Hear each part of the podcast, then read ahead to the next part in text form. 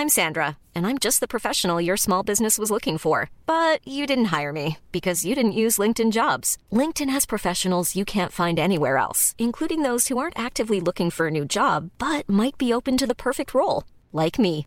In a given month, over 70% of LinkedIn users don't visit other leading job sites. So if you're not looking on LinkedIn, you'll miss out on great candidates like Sandra. Start hiring professionals like a professional. Post your free job on linkedin.com/people today.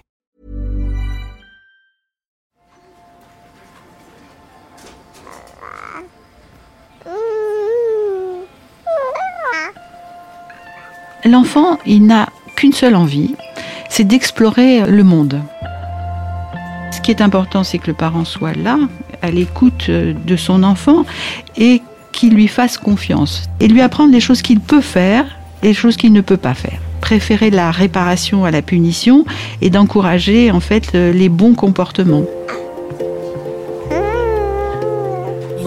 Que ce serait aussi dur que ça, je pense. Ouais, il doit vivre un enfer. Pourquoi tu m'as jamais aimé? T'aimer? Mais qui a dit que je dois t'aimer? C'est qu'il s'agit de déconstruire l'existant pour créer du nouveau. Hmm. Et le nouveau, c'est la parentalité. Bienvenue dans mon cabinet. Je suis Mathilde Bouichou, psychologue clinicienne spécialisée en périnatalité. Je reçois, j'accompagne des femmes, des hommes, des futurs parents, des couples aussi, autour de toutes les questions euh, qu'ils peuvent se poser sur euh, leur parentalité, leur devenir parent. Euh, Ça peut aller lorsqu'ils s'interrogent sur leur désir d'enfant, aux difficultés qu'ils peuvent rencontrer pendant la grossesse, aux questions d'infertilité, au parcours de PMA, et puis aussi autour de toutes les questions éducatives qui peuvent se poser avec leurs enfants.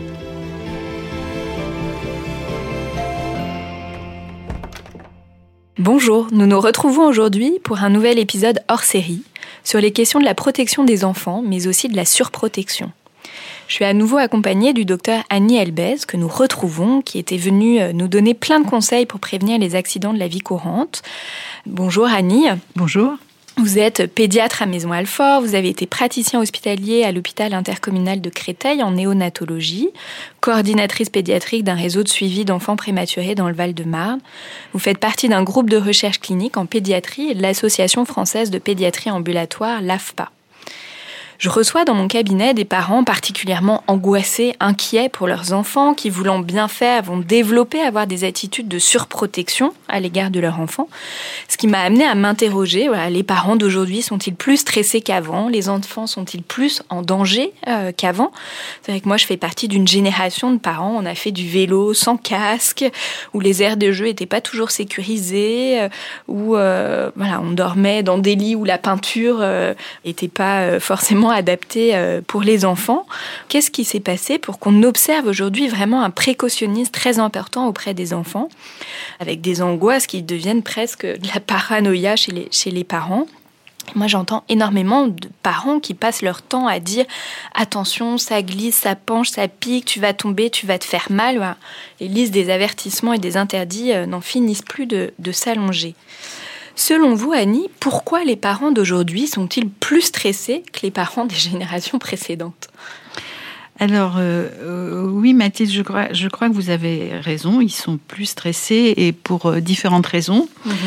Euh, J'en verrai trois. D'abord, euh, social, c'est-à-dire que la, la société a, changé. La mondialisation fait que euh, les tensions, l'insécurité ont, ont- ont augmenté et, que l'inquiétude dans le monde est croissante. Le monde est plus hostile. On, a euh, sans arrêt le reflet d'attentats, d'accidents, d'enlèvements, de pédophilie. Voilà. Donc, euh, En- en cette cas, société a changé, en tout Ouais, cas. t- Toutes ces choses-là existaient avant, mais on en parle peut-être plus aussi aujourd'hui. Exactement.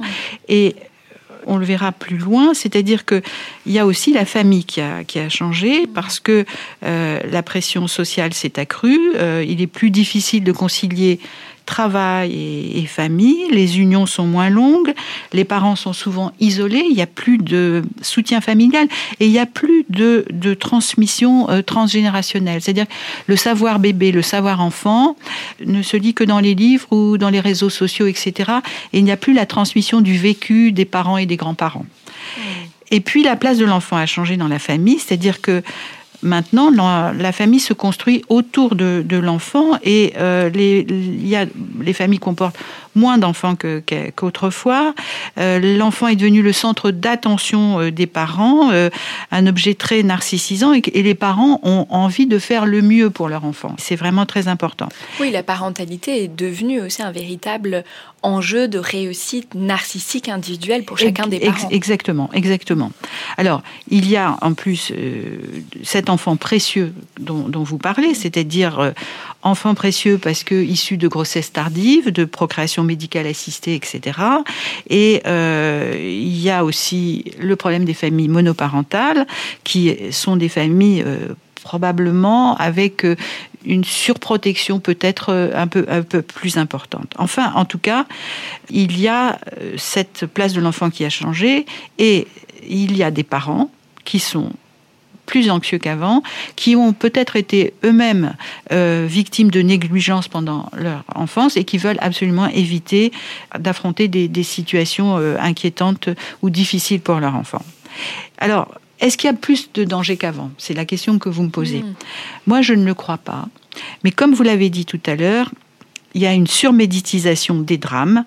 L'info en continu, ça perturbe énormément. Les réseaux sociaux qui alimentent constamment les peurs euh, des parents paradoxalement, en fait, on, vit quand même dans une société beaucoup plus sécuritaire. Les aménagements de sécurité euh, autour euh, de l'individu sont, sont quand même euh, bien, bien établis. Donc, je ne crois pas qu'il y ait plus de danger qu'avant, mais dans la mentalité des parents, il y a les progrès de la science et donc le risque zéro pourrait exister pour certaines familles. Or, on sait très bien que le risque zéro n'existe pas. Voilà. Mmh, bien sûr. Annie, qu'est-ce que c'est protéger de manière adéquate un enfant? Alors, on, a vu euh, dans le chapitre précédent sur les accidents domestiques, c'est-à-dire que un enfant, il a besoin qu'on réponde à, ses besoins, hein, ses mmh. besoins qui sont des besoins de, sécurité, d'amour, d'attachement et de stimulation en fonction de son âge et des étapes de son développement. Donc, en fait, le protéger de manière adéquate, ça va être d'adapter ses attitudes éducatives en, fonction de l'âge de l'enfant et donc en aménageant des conditions de vie qui favorisent son exploration, son autonomie et le fait qu'il puisse faire des erreurs pour se confronter à sa réalité et progresser. Qu'est-ce que vous entendez euh, par attitude éducative?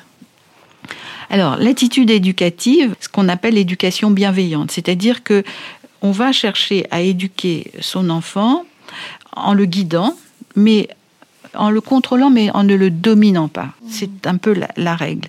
C'est ce qu'on appelle la parentalité positive qui va se faire dans une communication empathique, c'est-à-dire qu'on va montrer à l'enfant sans le mettre en position euh, d'infériorité et sans qu'il y ait de rapport de force. Alors ça ne veut pas dire qu'on va pas être autoritaire, hein. ça veut dire qu'on va proposer des solutions, essayer de d'être dans un espèce de, dialogue avec euh, une espèce de aller-retour permanent entre le parent et l'enfant. Hmm. Oui, et dans cet aller-retour, il ne s'agit pas pour le parent d'être un parent parfait. Exactement. On a le droit aux erreurs. On, ne fait pas tout bien et que euh, même si on n'est pas à, à 100% euh, dans un modèle idéal, on pourra revenir avec l'enfant sur ses erreurs, sur ses mouvements d'humeur, sur son irritabilité, parce que les journées sont difficiles. Hein, donc, essayer de, de faire, on fait toujours de son mieux. Je parle souvent de l'éducation euh, bienveillante comme un phare, voilà, quelque chose qui va nous donner une direction euh, vers lequel on doit tendre, mais euh, c'est pas forcément exactement ce qu'on doit être. Et ça n'est pas possible parce que les parents ne sont ni des robots ni, ni des machines. Annie, pourquoi c'est important pour l'enfant d'explorer et de faire des erreurs? Le but d'un enfant, c'est de grandir hein, et de développer son, son, autonomie. Donc, avec tous les apprentissages qui vont se présenter à lui, il va développer son intelligence en fait, hein, et il va apprendre et donc euh, un enfant est curieux, il est très très actif, il fouille partout, il apprend euh, à manipuler des objets, il remarque les formes, les textures. C'est pour ça que on est un peu contre les écrans qui donnent souvent une réalité virtuelle. Hein. C'est-à-dire que il faut que l'enfant puisse avoir euh, en lien direct avec son esprit euh, l'objet, la sensation, et, etc. D'expérimenter dans son corps. Exactement, exactement. Souvent, les parents ont tendance à vouloir surprotéger leur tout petit et donc l'empêcher de faire des erreurs. Là, je pense à, tous ces parents qui vont éviter que l'enfant tombe, alors que pour apprendre à marcher, bah, il faut tomber.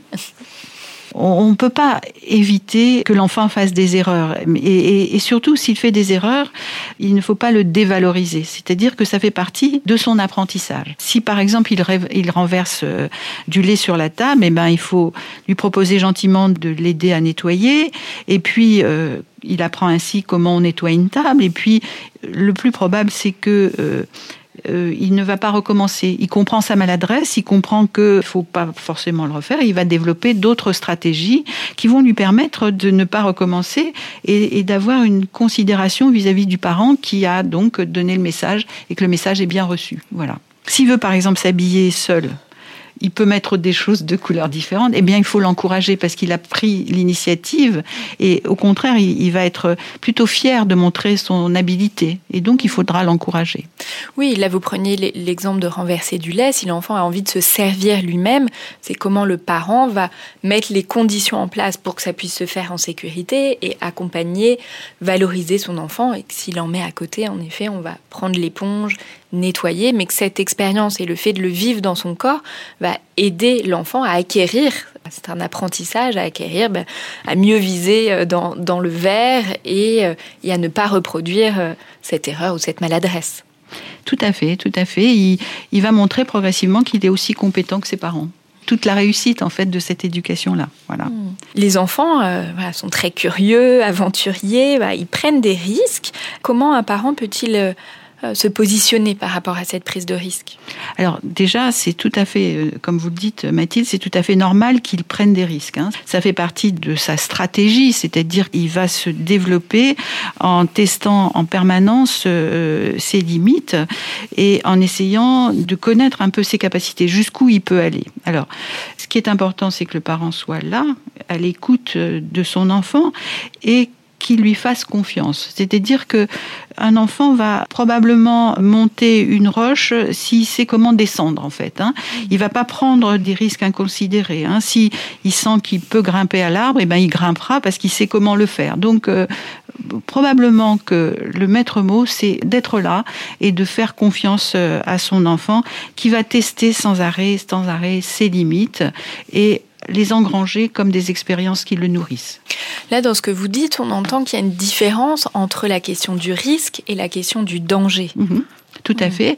C'est-à-dire que le danger, euh, il va être évalué par les parents. C'est-à-dire que si l'enfant ne voit pas un tuyau de métal qui dépasse d'une structure, c'est tout à fait normal. Et, c'est le parent qui va être à côté, qui va s'assurer qu'il n'y ait pas de danger autour de l'enfant.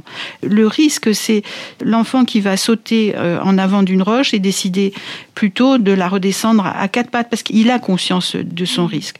Le danger, ça va être une protection qui va être euh, initiée de la part du parent. Voilà. Hmm.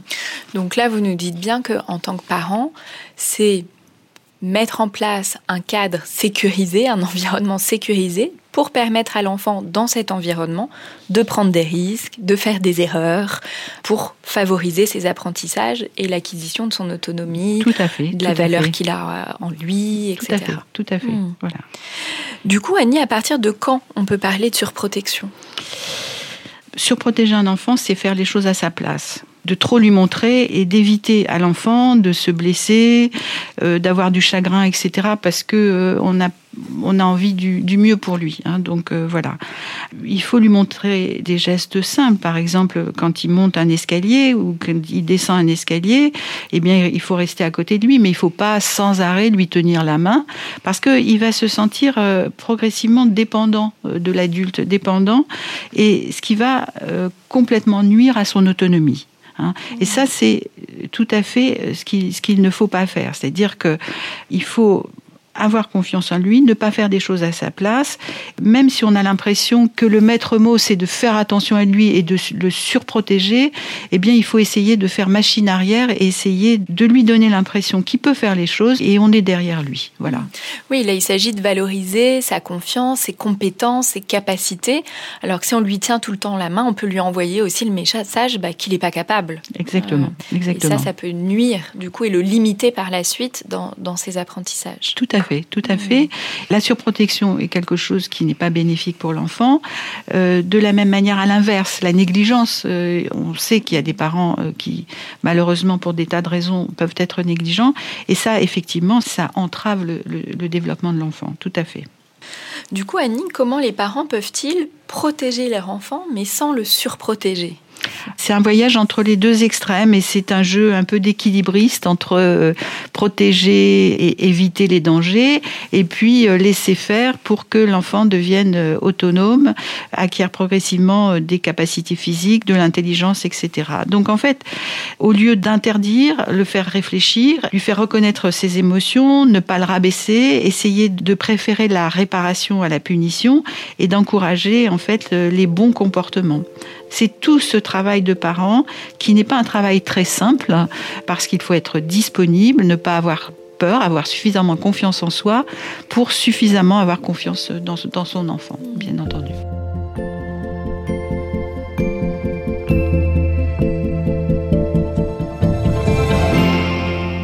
Réparer que punir. Euh, donc si on reprend cet exemple de l'enfant qui va renverser quelque chose, voilà, il vaut mieux éviter dans la mesure du possible de lui crier dessus, mais en effet l'encourager à essuyer, à réparer, à nettoyer. C'est quelque chose qui sera plus positif tant pour le parent que pour l'enfant. Tout à fait, tout à fait. Du coup, là, dans ce que vous nous dites aussi, et avec cet exemple, il y a cette idée finalement de faire vivre des expériences positives à l'enfant. L'enfant, il n'a qu'une seule envie, c'est d'explorer le monde, de faire les choses et, qu'on ne les fasse pas à sa place. Le travail du parent, ça va être de, le réconforter et de jouer, d'enseigner dans tous ses apprentissages, parce que euh, c'est ainsi qu'il va euh, devenir de plus en plus autonome. C'est-à-dire que l'aider à aller de l'avant, mais comme il n'est pas conscient euh, du danger, eh bien, il faudra essayer d'être aussi un petit peu euh, en, arrière pour euh, éviter euh, qu'il se mette en position d'insécurité. Et lui apprendre les choses qu'il peut faire et les choses qu'il ne peut pas faire. Annie, qui sont ses parents surprotecteurs? On a l'impression que les mères sont un peu plus protectrices que les pères, mais on a maintenant une génération de pères qui sont aussi extrêmement protecteurs, notamment quand ils sont angoissés. C'est, en fait, c'est le lot de parents euh, angoissés, le lot aussi de parents qui ont eu euh, affaire à ce qu'on appelle un enfant précieux dont on parlait tout à l'heure, c'est-à-dire des grossesses tardives, des parcours de, procréation médicale assistée, des enfants prématurés ou des enfants qui ont été malades, très malades. Et puis, quand il y a eu des histoires euh, familiales dramatiques avec des fausses couches, des deuils, des, séparations. Donc ça, c'est un peu le profil euh, des, parents euh, surprotecteurs. Pourquoi un parent va adopter une telle attitude?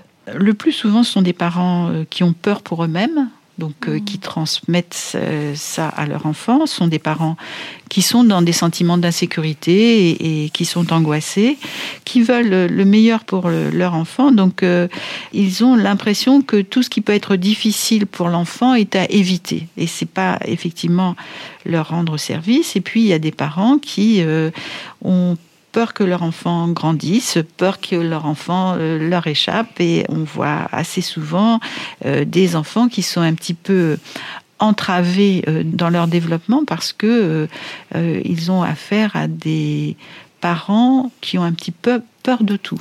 En tout cas, là, ce que vous dites, ça, évoque quelque chose qu'on évoque beaucoup dans parentalité, qui est le fait, voilà, en effet, qu'on ne peut pas protéger les enfants de tout et que ce qui peut paraître négatif, alors là, je pense à la tristesse, aux pleurs, euh, où il y aurait cette volonté euh, d'effacer, d'annuler, mais au contraire, c'est voilà, comment accueillir ça, ça fait partie de la vie et finalement de pouvoir l'accueillir, on va pouvoir en faire quelque chose ensemble et ça va être beaucoup plus rassurant et constructif euh, pour, pour l'enfant. Tout à fait. Dans les parents que je reçois, j'observe aussi qu'il y a des parents qui ont ces attitudes de, surprotection. Et souvent, vous disiez ces parents qui ont peur et qui du coup protègent l'enfant de leur propre peur par projection. Donc là, euh, je, pensais à plusieurs euh, mamans que j'ai pu accompagner qui ont des difficultés à se séparer de leur enfant et qui du coup vont dire mon enfant est fragile, mon enfant est sensible, pour euh, légitimer finalement le fait qu'il ne se sépare pas. Quoi. Mm. Mm. On, voit beaucoup ça pour les, enfants qui rentrent à la crèche, par exemple. Souvent la première séparation. Et donc, c'est à ce moment-là que des mamans décompensent et quelquefois, les enfants s'arrangent pour être malades à ce moment-là et retardent euh, l'entrée à, la crèche, répondant inconsciemment aux désirs de, des parents comme ça. C'est assez fréquent. Du coup, un parent qui s'aperçoit euh, qu'il est dans ce cas de figure, qu'est-ce qu'il peut faire? Bah, À partir du moment où il a conscience de, ça, parce que c'est pas évident d'avoir conscience de cette surprotection, il faut qu'il en parle et qu'il en parle facilement euh, à son médecin et qu'il se fasse aider effectivement par un psychothérapeute qui est tout à fait mm. euh, disposé à recueillir un petit peu cette anxiété et la déplacer, en fait. Mm, hein. Bien sûr. Puis là, dans ce que vous dites, c'est le fait déjà de pouvoir l'identifier, c'est déjà un pas énorme. Euh, tout à fait, tout à fait. Mm. Alors ça se fait souvent, par exemple dans nos cabinets, euh, au moment de partir, de dire au revoir, parce qu'on n'ose pas forcément dire ce travers, parce que c'est quand même aussi vécu comme quelque chose de pesant. Hein. Mm. Donc euh, voilà. Donc on en discute beaucoup dans, les cabinets médicaux, ça c'est sûr. Mm. Annie, quelles peuvent être les conséquences pour les enfants de la surprotection? Alors les conséquences, c'est la perte d'autonomie, hein. mm-hmm. c'est-à-dire que euh, l'enfant euh, se trouve maintenant, alors qu'il est en pleine exploration de l'univers, il se trouve privé de, de sa liberté d'action, et ça c'est un effet assez catastrophique. Lorsque vous dites que effectivement euh, les peurs d'adultes vont se transférer à l'enfant, c'est tout à fait ça, et l'enfant va intérioriser ses peurs et ne va pas aller euh, de l'avant. Il va être collé un peu au jupon de, sa mère ou rester dans ce cadre-là, ce qui va l'empêcher de, s'émanciper en fait. Donc là, l'enfant qui sera décrit comme sensible, fragile, peut finalement intégrer euh, cette projection parentale, mm. en faire sienne et d'une mm. certaine manière devenir comme ça. Exactement, exactement. Et chercher toujours euh, finalement un adulte protecteur. Mm. Plus tard dans son développement, il aura toujours besoin d'une espèce de, certificat pour dire tu peux aller là, tu peux faire ça, etc. Parce qu'il n'aura pas suffisamment euh, acquis de confiance en lui. Voilà.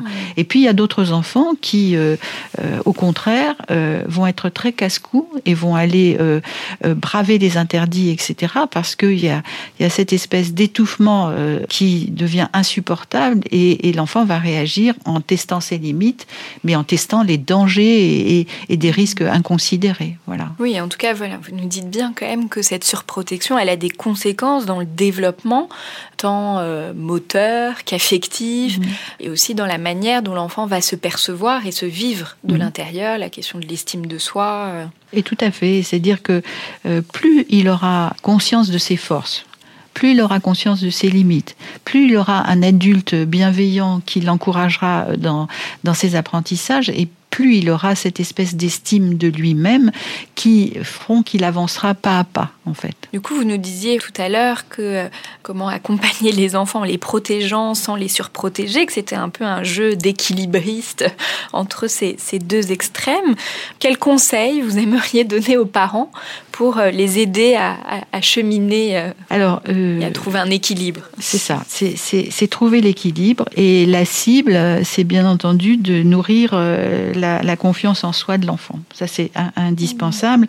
Et donc, on a vu tout à l'heure de l'encourager, de l'assurer de, l'affection de ses parents, et puis euh, d'établir des limites claires que l'enfant aura euh, aucune difficulté à comprendre, qu'elles soient assez harmonieuses entre le père et la mère, hein, qu'il n'y ait pas de, de message contradictoire, et de mettre cet enfant en confiance tout en sécurisant à la fois son espace, au-delà de son espace.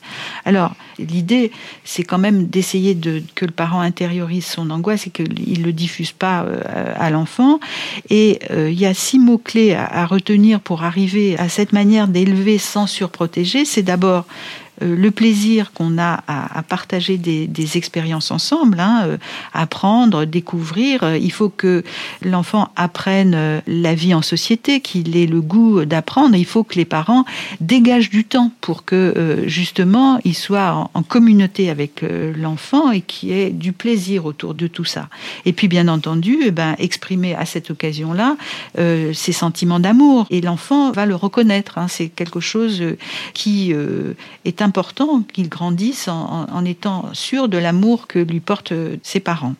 Alors le, troisième mot-clé, c'est euh, la sécurité.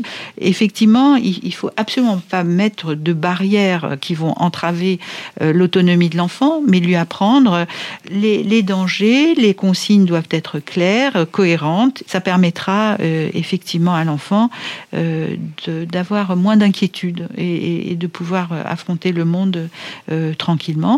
Et puis, ce qui va avec, eh ben, c'est l'autonomie. On en a beaucoup mm. parlé et ça va être un mot-clé qui va permettre à l'enfant de grandir euh, et, et d'apprendre les choses par lui-même.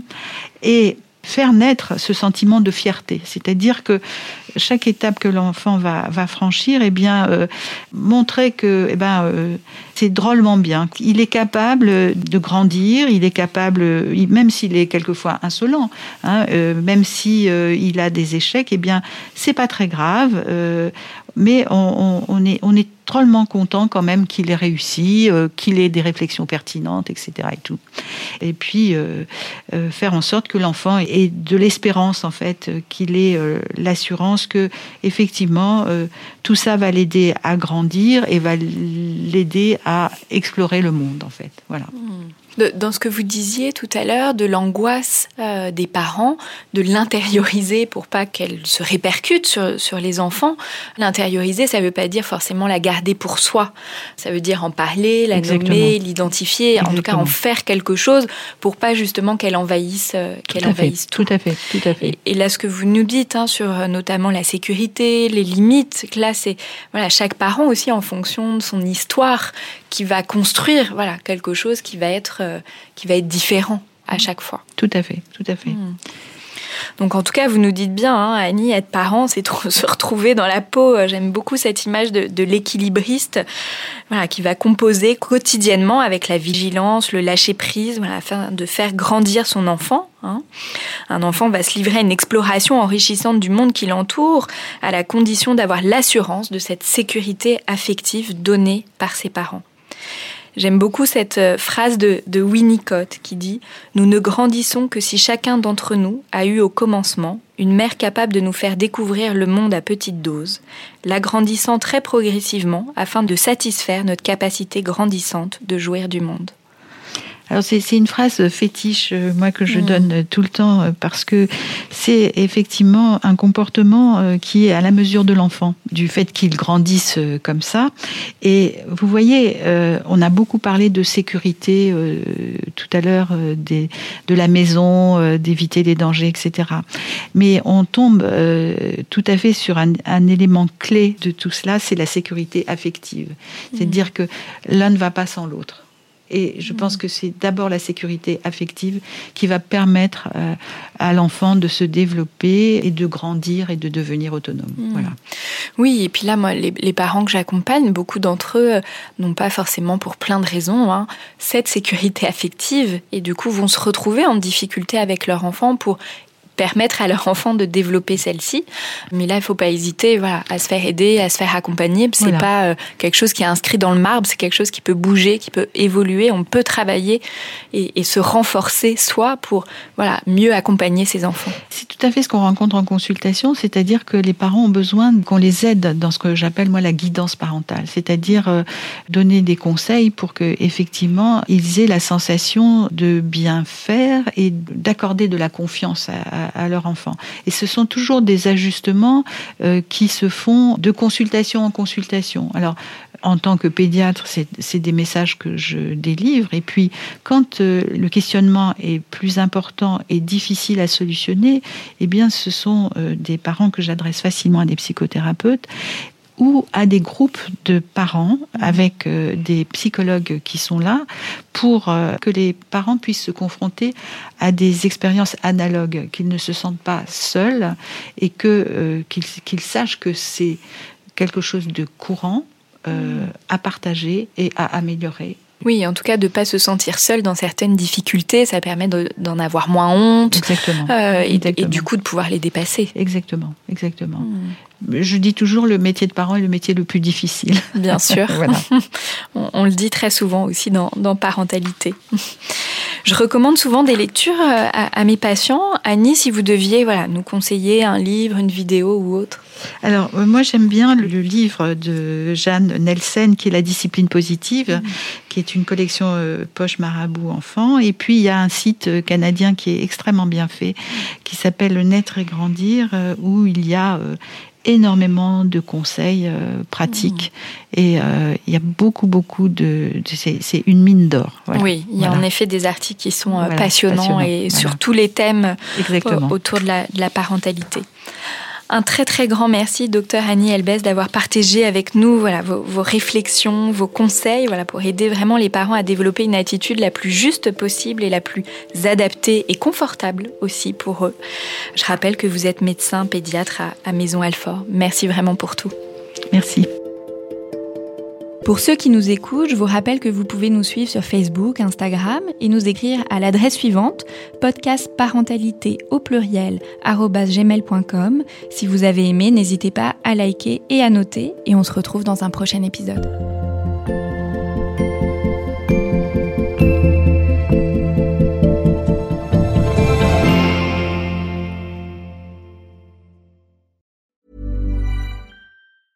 Hi, I'm Daniel, founder of Pretty Litter. Did you know cats tend to hide symptoms of sickness and pain? I learned this the hard way after losing my cat, Gingy. So I created Pretty Litter, a health monitoring litter that helps detect early signs of illness by changing colors, saving you money and potentially your cat's life. Pretty Litter is veterinarian developed, and it's the easiest way to keep tabs on your fur baby's health right at home. Go to prettylitter.com and use code ACAST for 20% off your first order and a free cat toy. Terms and conditions apply. See site for details.